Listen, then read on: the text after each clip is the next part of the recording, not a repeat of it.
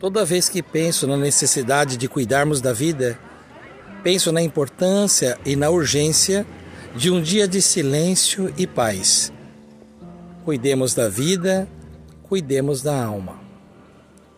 Continue ouvindo o nosso podcast e mande a sua mensagem. O meu pensamento é o nosso pensamento. Cultivando a cultura da paz, um grande abraço.